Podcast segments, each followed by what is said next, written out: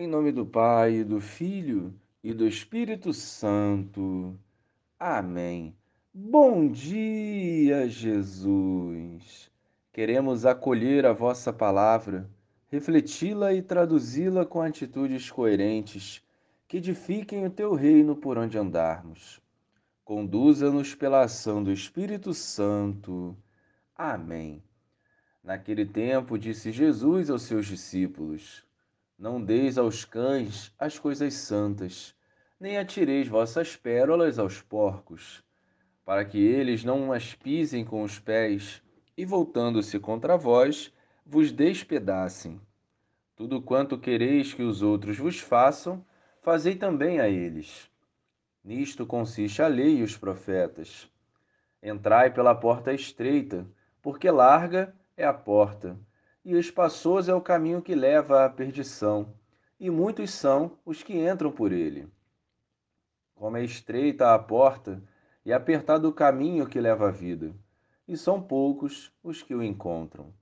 Louvado seja o nosso Senhor Jesus Cristo, para sempre seja louvado. Sabemos o tamanho do desafio que é cultivar a alma santa e viver a santidade no mundo em que vivemos. Sem a igreja, sem os sacramentos e sem uma vida de oração, torna-se impossível entrar pela porta estreita. Aliás, não é fácil adentrá-la. É possível, como vemos no exemplo de muitos santos.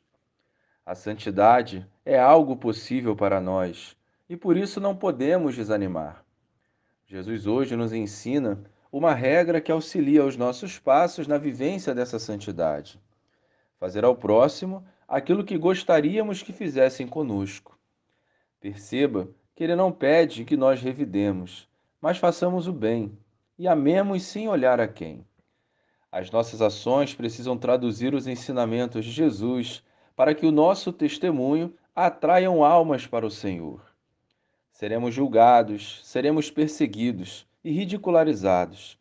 E se não formos santos, cairemos facilmente nas tentações e, consequentemente, não nos salvaremos.